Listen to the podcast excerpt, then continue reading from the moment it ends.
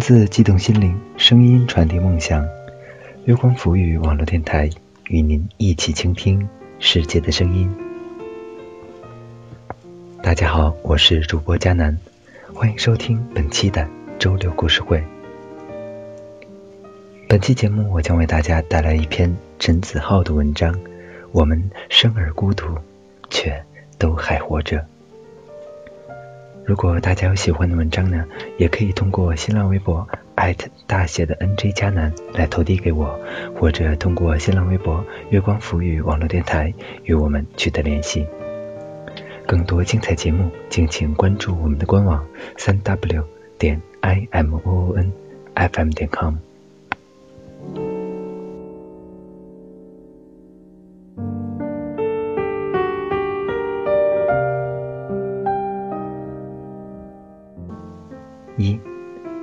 七岁，小七读二年级，父母在深圳打工，自己在老家和奶奶生活。奶奶生活拮据、严厉、啰嗦。小七夏天是两件洗得发白的短袖，冬天是表姐穿剩下花里胡哨的厚毛衣。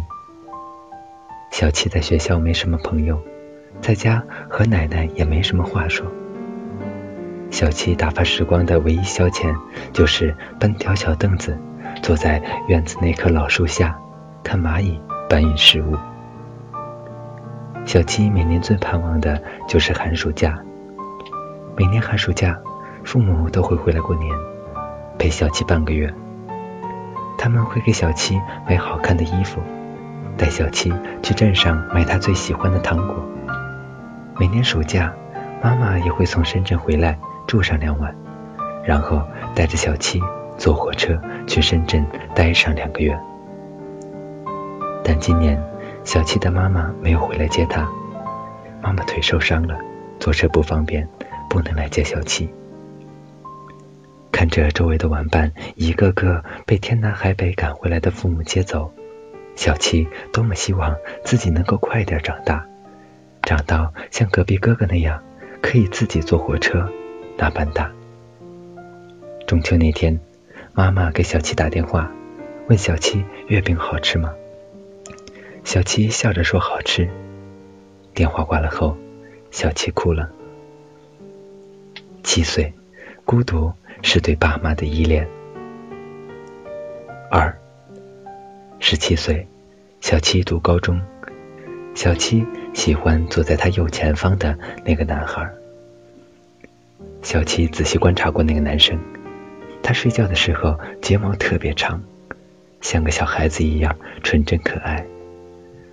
他上历史课的时候特别认真，他会在体育课下课去小卖部买一瓶雪碧，然后仰起头一口气喝掉大半瓶。鼓起的水汽让他的喉结显得更为凸起，汗水从鼻子顺着脖子流到下边。小七是什么时候开始喜欢这个男生的？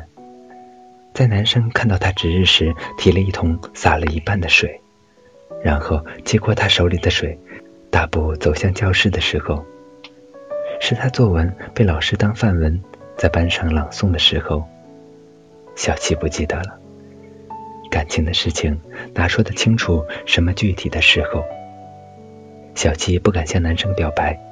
甚至不敢明显的向他示好，只有在做眼保健操时偷偷瞄几眼。十七岁，孤独是对一个人的暗恋的开始。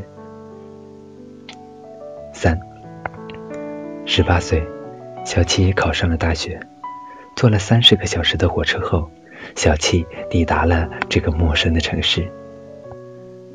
陌生的城市，连空气。都是新鲜的。北方干燥寒冷的空气让这个南方姑娘有点不适应。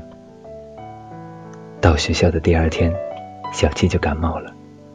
班级见面会，大家匆匆的、羞涩的自我介绍，算是认识了，但彼此却连名字都记不多。加了几个社团，也就那样。没见过的街道，没吃过的食物。没听过的口音，没认识的朋友，从视觉触觉到听觉、感觉，一切都是陌生的。小七在床上躺了三天，吃了药，模模糊糊的睡着了。小七的同桌推了推他，说：“数学老师来了。”小七揉了揉眼睛，看了下周围，原来是个梦。小七的眼泪不争气的留下来了。十八岁，孤独是第一次离开家，独自一个人生活。四，二十二岁，小七坐上一趟深夜开往长沙的火车。那一晚，火车轰鸣，车厢闷热。小七却睡得深沉，因为他知道自己醒来就会遇到喜欢的人。男友在车站接小七，然后牵着她的手带她回家。接下来的几天，两人白天待在家里看电影，晚上去湘江边遛弯。男友拉着小七的手，一直傻笑。小七问他乐什么，他冲小七笑了笑说。你来了，我开心。男友问小七：“这次来打算待几天？”小七说：“七八天吧。”男友高兴的说：“这次这么久啊！”结果第二天，男友公司有任务，临时安排他去外地出差。小七说：“之前都是你送我去火车站，这一次我送你吧。”清晨的火车。小七从车站送完男友，时间还早。小七打算在外面转转再回去，却发现自己对这个城市毫无半点喜欢之情，去哪里都觉得索然无味。回到家，钥匙插孔，转动门锁，然后拔出。推开门的一瞬间，小七再也忍不住了。看着空荡荡的房间，小七。不争气的哭了。原本屋子里该有人陪他说话，陪他闹，现在却只剩下安静的空气，孤独像野兽，将人生吞活剥。二十二岁，孤独是有情人不能长相厮守。五，二十五岁，小七研究生毕业，在电视台做后期编辑。这是他人生的第一份工作。电视台的工作累，人事复杂，一个个都是人精。读了这么多书的小七才发现，要想在社会上讨口饭吃，原来这么不容易。某次，小七把领导的名字和画面匹配错了，制片走过来把他骂了个狗血喷头。小七解释说，是按照记者写的稿子弄的。制片不屑的说道：“那个记者没长脑子，你也没长吗？除了改，还有什么办法？”完工后下楼坐车，却发现最后一趟末班车刚刚走过。小七怎么会没有检查就把片子交上去呢？估计是当时忙着回男友的短信去了吧。工作不顺，感情亦然。男友的短信说想和小七分手。着公交车远去的背影，小七想起以前读书时抄在本子上的一句话：人生有两样东西不能错过，一样是回家的末班车，一样是爱你的人。而今天，小七这两样都错过了，眼泪在眼眶打转，但没有流出来。二十五岁，孤独是一个人在城市打拼，无依无靠，前途迷茫。六，三十四岁，小七和丈夫结婚的第七年。丈夫是生意人，常年累月不在家，儿子可爱听话，无需他多费神操心，日子简单无趣。看书再也没了当年的兴趣。买来的新书翻两眼就被搁置，家务也用不了多少时间，家里没人自然乱不到哪里去。打麻将老是输钱，不敢长大。小七听说丈夫在外面有人，两个还是三个，逢场作戏还是动了感情，说不清楚。小七也懒得过问。离婚，小七从来没想过，不是多爱丈夫，而是不爱。因为不爱，也就懒得问，懒得管，就连离婚也懒得自己先开口。三十四岁，孤独。是衣足饭饱，但又无欲无求。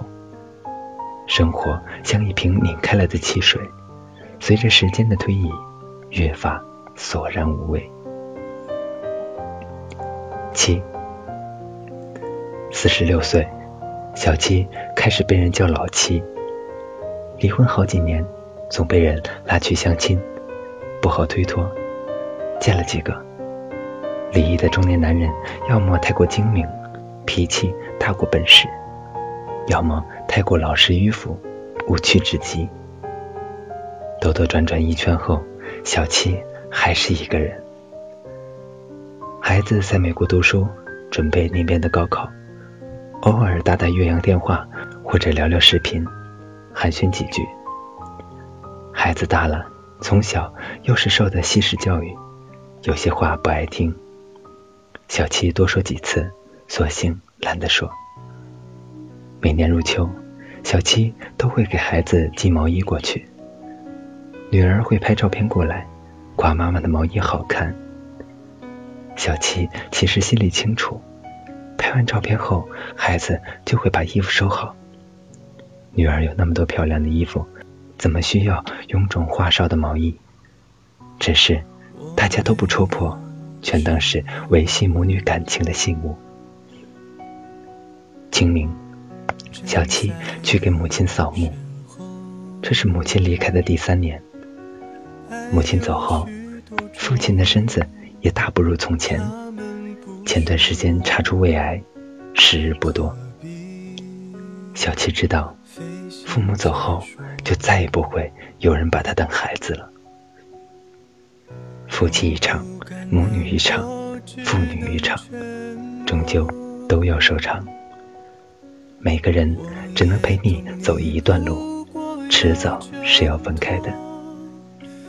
四十六岁，孤独是对什么都放得下，但又舍不得。七十七岁，小七真的成了老七。女儿从美国回来，带着可爱的小外孙。小外孙比他在美国看见的时候长高了许多。老七想抱抱外孙，却发现自己没有力气。这是小七躺在床上的第三十一天，他不知道自己还有多少个三十一天。小七的爸妈走了，前夫走了，朋友也走了，这次该轮到小七了。七十七岁，孤独是知道自己不久于世。回首一生，仍有遗憾，却又无能为力。在一起不是永远，孤独才是。我们生而孤独，却都还活着。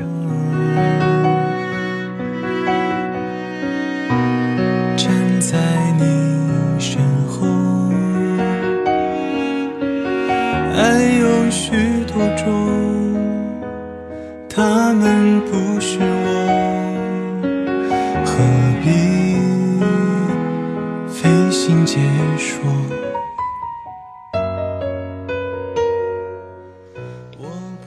好了，本期的周六故事会到这里就结束了。我是主播佳南，感谢大家的收听。更多精彩节目，敬请关注我们的官网三 w 点 i m o n f m 点 com。或者通过搜索添加公众微信号“城里月光”，我们下期再见吧。为你一个笑过哭过，今天都沉默。我一个人说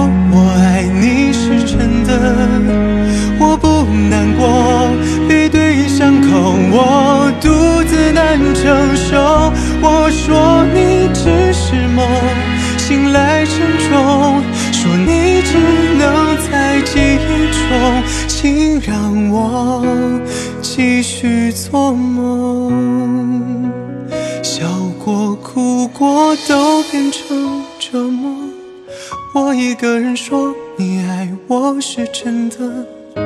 我不难过，背对伤口，我独自难承受。我说你只是梦，无疾而终。说你只能在记忆中，请让我继续做梦